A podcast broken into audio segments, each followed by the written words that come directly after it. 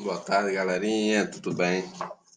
É, hoje, essa semana, a gente trabalhou triângulos, né? Falamos algumas coisas sobre triângulos, congruência de triângulos, algumas relações. Isso é importante. E agora eu vou fazer uma, tipo, uma revisão da semana e resolver algumas questões envolvendo isso, tá certo? Vamos lá. O que é congruência de triângulo propriamente dito? Congruência é quando ele quer dizer que dois triângulos são iguais iguais, iguais mesmo, todos os lados iguais, todos os ângulos iguais, tudo iguais, certo? Porém, às vezes aparecem em posição diferente e aí você precisa usar algumas técnicas para determinar que eles realmente são congruentes, tá certo? Então, beleza. Então, triângulos são congruentes quando eles são iguais, mas, às vezes, mas estão em posições geralmente diferentes.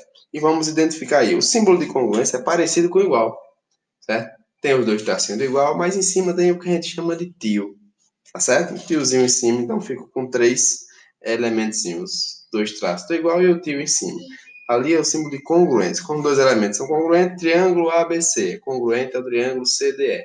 Então, a gente bota no meio deles o símbolozinho de congruência. Quais são os casos de congruência? Nós temos o caso LLL, né? quando a gente tem três lados identificados como iguais. Né? O lado AB é igual ao lado NM, lado BC é, o lado, ao lado, é igual ao lado NP, o lado AC é igual ao lado MP. Pronto, acabou. Aí a gente diz que é o caso três lados iguais, é o caso LLL. Nós temos o caso LAL, né, que é lado, ângulo, lado. Você, é, é, os três consecutivos, um lado, o ângulo entre eles e o próximo lado. Certo? Você descobre que o lado é congruente, que o ângulo entre eles é congruente e que o lado, próximo lado também é congruente. Nós temos o caso L, L, A, L. O caso A, L, A, né? O caso ala, que é ângulo, lado, ângulo, né? O contrário do anterior. Você pega um ângulo congruente ao outro, o lado consecutivo congruente ao outro consecutivo, o ângulo consecutivo congruente ao outro consecutivo, e o caso lado ângulo adjacente ângulo oposto. É o LAAOzinho embaixo, certo? Que é, você pega um lado, o ângulo adjacente a ele, né? Um lado, o ângulo adjacente a ele, e o ângulo oposto ao primeiro lado, ao único lado que a gente citou. Então, se a gente pega dois triângulos e faz essa relação que tem dois lados na mesma posição iguais, o lado, o ângulo consecutivo ao lado, e o outro ângulo oposto ao lado que a gente citou, nós temos aí o caso lado, ângulo, ângulo oposto. Esses são os quatro casos de, de congruência de triângulo. Mas temos também um caso extra, que é o caso de congruência de triângulos retângulos. Tá certo? Quando eu tenho apenas, quando eu já sei que o triângulo é retângulo, seja, se dois triângulos são retângulos, você já sabe que o ângulo dele, um dos ângulos deles é igual, né? Que é o ângulo reto tá certo? Então, automaticamente, para você identificar se eles, se ele é congruente, e já, já tem um elemento a menos para você correr atrás, tá certo? Então, o lado oposto ao ângulo reto é chamado de hipotenusa, lembre-se disso, e os lados que formam o, os dois ângulos retos, o ângulo reto, né? Os dois lados que formam o ângulo reto são chamados de catetos. Esse, isso acontece, é, são congruentes, quando você identifica os dois catetos como iguais. Você pega um cateto, é igual ao outro. Pega outro cateto, é igual ao outro também. Automaticamente você já diz que os dois triângulos são congruentes, porque tem dois catetos iguais e tem um ângulo no meio automaticamente igual por questão natural de construção. Então, esses são os casos de congruência, certo? E vocês precisam saber aplicar esses casos, resolver essas situações. Né? Nós deixamos aí o exercício 1, 2 e eu vou resolver para vocês o exercício 4 tá certo? Na página 85. Na figura AC é congruente a MN e o ângulo C é congruente ao ângulo N. Prove que AB é congruente a MP. O que, é que a gente faz? Olha a figura aí. Vocês estão vendo dois triângulos. A olho nu, você diz, oh, os dois triângulos são iguais. Mas você tem que provar, certo? Como é que são iguais? Primeiro, ele já disse aí. Qual caso, né? Vamos analisar sempre pelo caso. Ele disse que AC é congruente a MN. Olha, AC no primeiro triângulozinho é o que fica no lado esquerdo, né? E no segundo triângulozinho MN é o que fica no lado direito, o lado que fica no lado direito. Se você observar, os dois têm ângulos retos. Se tem ângulos retos, então já tem agora um lado e um ângulo congruentes. Agora faça o seguinte: esse segmentozinho, esse tracinho do meio, BP, certo? Se você excluir ele, os dois triângulos não ficariam juntinhos, certo? Exatamente. O que é que vai acontecer? Você vai ter aí, na verdade, dois ângulos OPV, dois ângulos opostos pelo vértice. Então, o que é que você tem aí? Você tem aí um lado, um congruente ao outro, um ângulo reto congruente ao do outro, e depois tem o ângulo oposto ao lado. Ou seja, você tem lado, ângulo, ângulo oposto. Já descobrimos até o caso, certo? O caso que mostra, que prova que AB é congruente a MP porque o triângulo ABM é congruente ao triângulo MPN, tá certo? Então, aí essa é a explicação, certo? Correta para resolver essa questão. Então, sente-se seguro dizer a resposta ele MAB é congruente a MP porque os dois triângulos são congruentes. Beleza?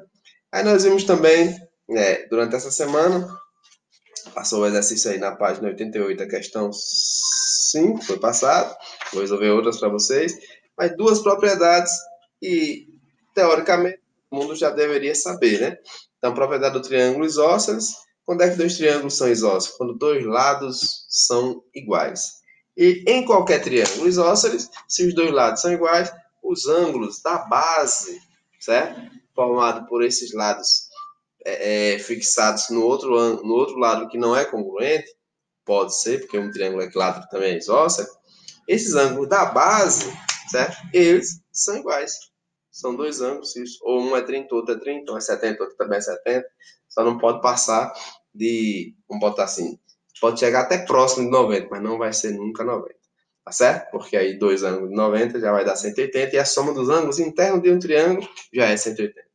E a propriedade do triângulo equilátero, que também segue o mesmo contexto do triângulo isósceles, só que no equilátero os três lados são iguais. Logo, os três ângulos são iguais, não tem distinção. Tá certo? No isósceles, só os dois ângulos da base, formado pelo lado que não é congruente aos outros dois, ou até pode ser, né?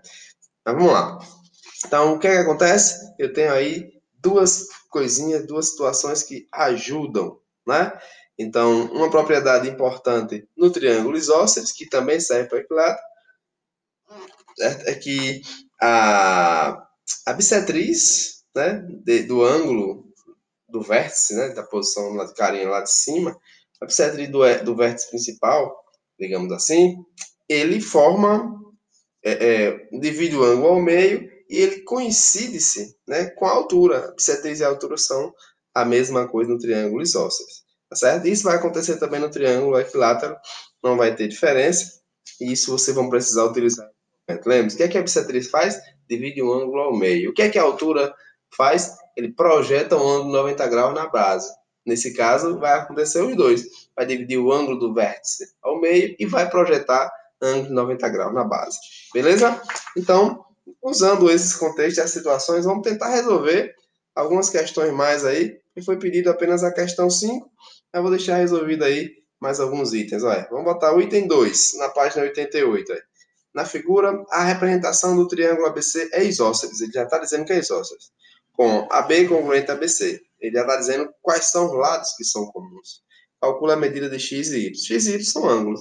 Como ele já disse que AB é congruente a BC, o lado que não é congruente é o AC, então é a nossa base. Ou seja, a base é igual, certo? Então, o x é congruente ao 67. 67 mais o x, você vai ter 134, certo? Você já sabe que x é 67. 134. Quanto é que falta? Lembra que a soma dos três ângulos internos de um triângulo tem que dar 180. Ou seja, você vai pegar 180 menos 134 e vai sobrar aí 46 graus para o Y. Beleza? Questão 2 já resolvida. Já deixamos uma aí de lambuja para vocês. É, questão 3. A figura mostra dois trechos de 600 km cada um. Linha cheia, olha. Tem a linha cheia e tem a linha tracilhada, viu? Pontilhada, como que, que, que querendo dizer. Percorridos por um avião. Qual é o valor de x? Medida do ângulo é, BCA. Repare, o, as duas linhas cheias são de 600 km, ou seja, são iguais. Observe que o desenho está formando um triângulo. Como duas linhas são iguais, então dois desses lados são iguais, então o triângulo é isósceles, tá certo? E a base é o lado que é pontilhado, a base é x. Se eu já tenho aí um ângulozinho de 135 graus, certo? Então eu tenho o, o que resta para completar 180 são os outros dois ângulos, 180 menos 135, sobram aí 45 graus. Esse 45 eu vou dividir para os dois ângulos, o x e o outro lado que não tem nenhuma informação, mas é x também, tá certo? 42 graus, ou melhor, 45 graus, desculpa, dividido por 2, eu vou ter 22,5 e notações mais bonitinhas, fica 22 graus e 30 minutos, que, são, que é um tracinho em cima do 30. Pronto, questão 3 também já resolvida aqui no nosso podcast. E a questão 7, para finalizar, uma mais complexazinha, para vocês usarem a imaginação ainda. Não ouçam esse podcast sem você estar olhando para o livro. É muito difícil. Certo? Você tem que imaginar você na sala, você, professor no quadro, lhe ajudando a resolver as questões. Mas observe o livro. Na figura temos que a B é paralela a CD, a B é paralela a CD. É... E os triângulos ACD é isósceles. O triângulo ACD é isósceles. Ó, ACD é isósceles. Já deu aí dois ângulos em um A. Determina a medida de A, B e C indicado na figura. Beleza, então vamos lá. Ele já deu A aí. No meiozinho tem um triângulo, em cima tem o triângulo, embaixo tem o triângulo. Vamos ver como é que a gente faz para achar ABC, né? O C sai do triângulo ABC, é o triângulo ABC, você tem o C. Você já tem três ângulos, falta o terceiro. Ou já tem dois, falta o terceiro. 110. Mais 20, você tem 130. Para 180, falta 50. Então, C mede 50 graus. Tá certo? Agora, vamos lá. Vamos tentar descobrir o A. Olha, o A, ele diz que AB é paralelo a DC, certo? Então, a retinha AC é uma transversal a essas duas paralelas. É um assunto do oitavo ano. Quando você corta uma reta transversal a duas paralelas, você forma ângulos congruentes ou ângulos suplementares, né? Então, vamos lá. É, ângulos suplementares, ângulos complementares. Então, eu tenho aí A e 20. São alternos internos ou alternos externo, vai depender da sua visão aí. Certo? São alternos internos, então ângulos alternos, eu tenho aí é, dois ângulos, A é 20. Se A é 20, o outro A é 20 também. Aí vamos pegar o triângulozinho que está no meio aí, é 20 mais 20, 40. Esse ângulo que, que suplementa o B vai ser o que falta para dar 180 de 40. Ou seja, vai ser 140. Se esse ângulo que suplementa o B vai ser 140, o meu B vai ser 40. Eu poderia até usar aquela fórmula, o modelo de que o ângulo externo é igual à soma de dois ângulos internos não adjacentes, que A mais A é 40, então B também deu 40. Então já temos A 20, B 40 e C 50. Questão 7 resolvida. Finalizo aqui o nosso podcast e deixo aí essas informações. Peço que vocês estudem, se interessem, tirem dúvidas. Estamos aqui para tentar, mesmo na escuridão, enxergar melhor e fazer vocês enxergarem melhor. Valeu? Um abraço, fique com Deus e boas atividades.